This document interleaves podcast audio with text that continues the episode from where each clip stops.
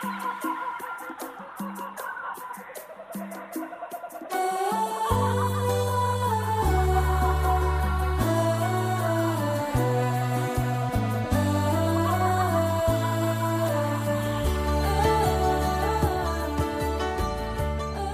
écoutez Parole d'espérance, une espérance vivante au cœur du 21e siècle. Bonjour chers auditeurs, c'est toujours un moment agréable pour moi de vous adresser la parole chaque samedi à cette heure matinale.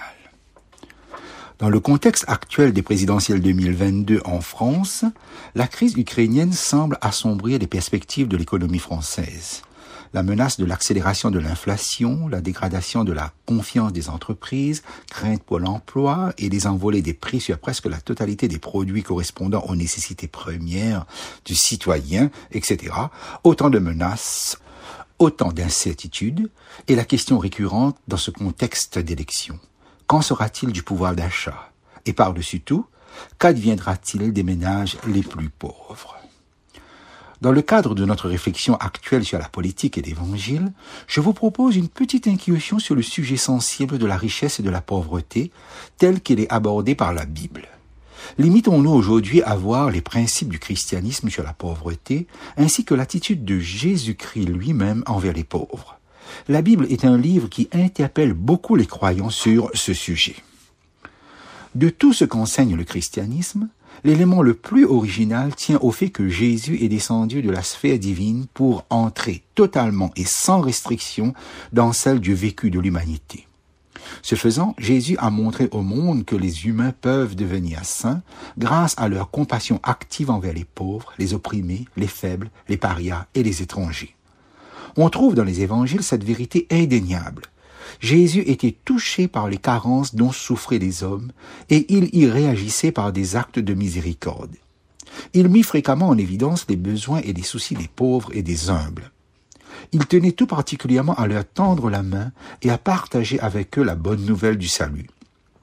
Mais il se préoccupait aussi de leurs besoins matériels, avant même et souvent d'aborder leurs besoins spirituels. Il apostropha ceux qui en avaient les moyens, afin que s'occuper des pauvres devienne pour eux un devoir. Il dit que les indigents nous offrent l'occasion de faire le bien et qu'ils représentent un test de notre aptitude au royaume des cieux. Matthieu 25, verset 31 à 46. L'empathie de Jésus pour les pauvres est dévoilée à maintes reprises par le Nouveau Testament. Il raconte l'histoire de l'homme riche qui se croyait en crise parce qu'il n'avait pas assez de place où stocker ses récoltes. Son inquiétude s'exprimait en un trop plein d'anxiété. Que vais-je faire? Je n'ai pas de place où amasser mes, toutes mes récoltes. Luc 12, verset 17. Alors que cet individu prospère envisageait de construire de plus grands greniers pour y entreposer son abondante récolte, il semblait ignorer totalement les besoins des pauvres. Or Jésus mit le doigt sur les vraies racines de sa crise, l'égoïsme et l'esprit de lucre. Cet homme aurait pu résoudre son problème en reconnaissant simplement son devoir envers les pauvres. Il avait besoin d'apprendre la leçon enseignée avec tant de limpidité par Jésus. Nous sommes bénis parce que nous pouvons être une bénédiction envers autrui. Nous avons le privilège de pouvoir servir les autres. Jésus a traité cet homme d'insensé et il nous enseigne en quoi réside la vraie sagesse.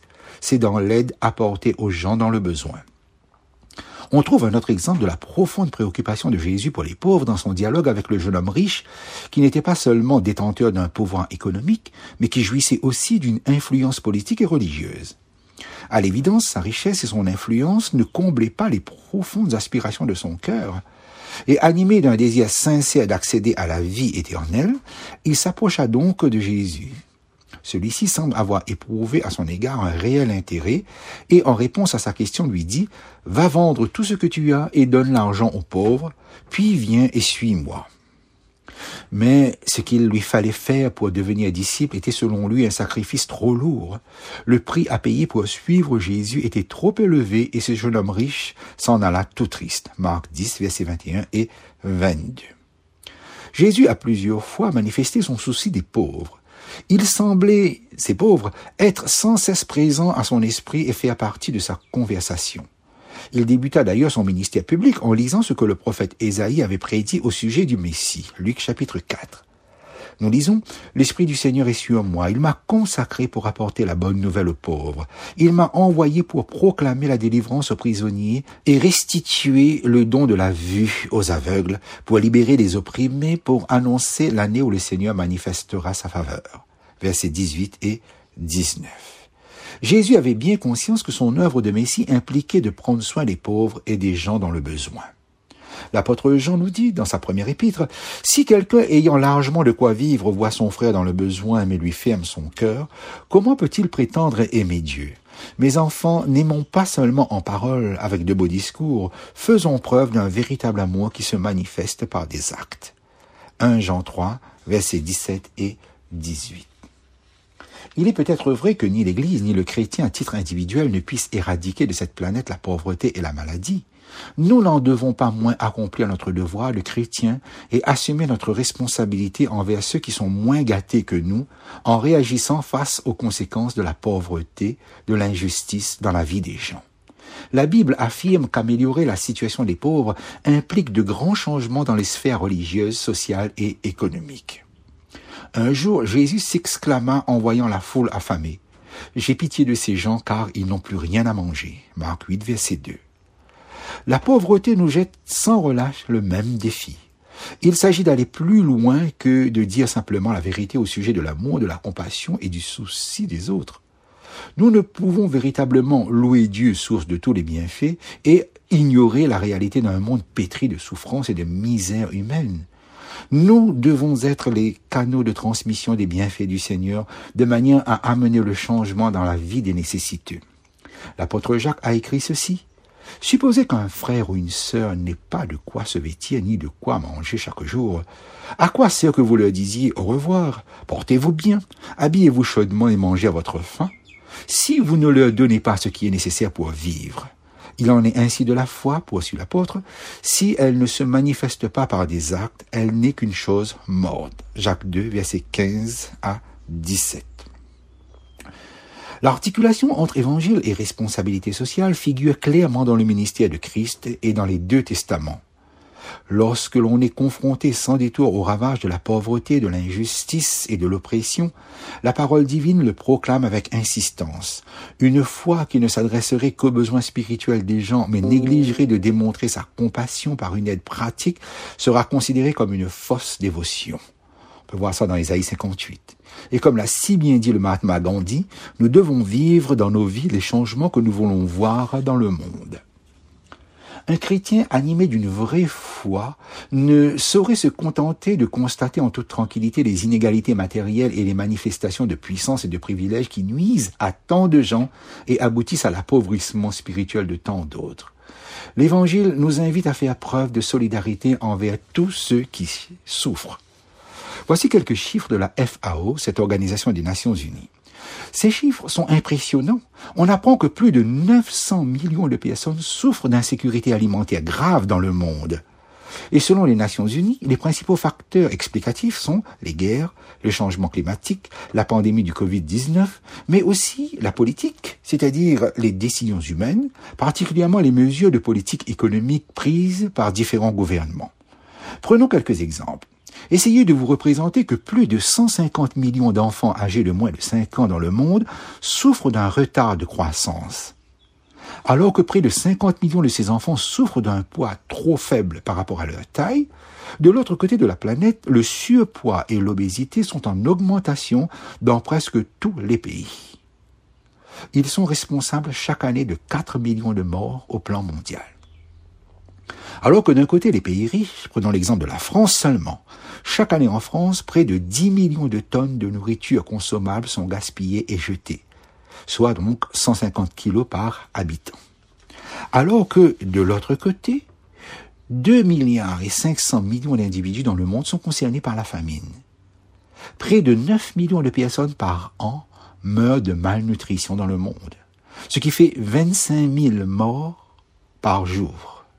Donc, une personne, toutes les quatre secondes à peu près, donc, meurt affamée.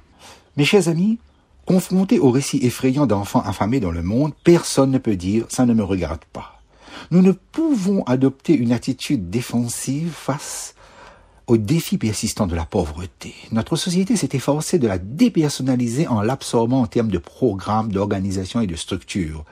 Mais la pauvreté, mes chers amis, est quelque chose de personnel. Les pauvres sont des personnes. Ce sont d'eux que Jésus a parlé encore et encore dans son enseignement et dans sa prédication. Il avait pitié d'eux et il nous a exhortés à concevoir comme une obligation notre bonté envers eux. À ce titre, aucun humain ne peut refuser de lutter contre ce fléau. L'Église et le chrétien se doivent de répondre à cette question suis-je le gardien de mon frère? Question que Caïn avait posée à Dieu. Suis-je le gardien de mon frère, de ma sœur? La souffrance de nos sœurs et frères humains nous fait mal. Nous pouvons bien tenter de le cacher, de le nier, de le dissimuler, mais rien n'y fait. Les souffrances et les douleurs d'autrui ne peuvent nous laisser totalement insensibles. La foi chrétienne renforce cette attitude. Dans la parole divine, la responsabilité des partisans du Christ envers les pauvres et les nécessiteux ne figure pas au second plan, par rapport à la prédication de l'Évangile, bien sûr. Elle n'est pas non plus un choix possible. Elle fait nettement partie de l'intégralité du message évangélique. Car en vérité, nous contemplons dans le visage des pauvres celui du Christ lui-même. Matthieu 25, je vous le déclare, c'est la vérité. Toutes les fois que vous l'avez fait à l'un de ces plus petits de mes frères, c'est à moi que vous l'avez fait. Verset 40. En conclusion, mes chers amis auditeurs, point n'est besoin d'aller à Nazareth, à Capernaum ou à Béthanie pour marcher sur les traces du Christ. Nous trouverons l'empreinte de ses pas près du lit d'un malade, dans les cabanes du pauvre, dans les rues fréquentées de nos grandes villes, partout, partout, où un cœur humain a besoin de consolation. En imitant ce que faisait Jésus sur la terre, nous marcherons sur ses traces.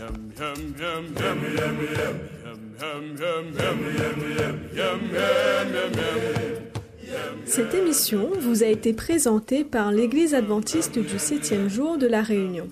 Vous pouvez réécouter ce message sur notre site internet www.adventiste.re ou nous écrire à Parole d'Espérance, boîte postale 227 97 465 Saint-Denis, CEDEX.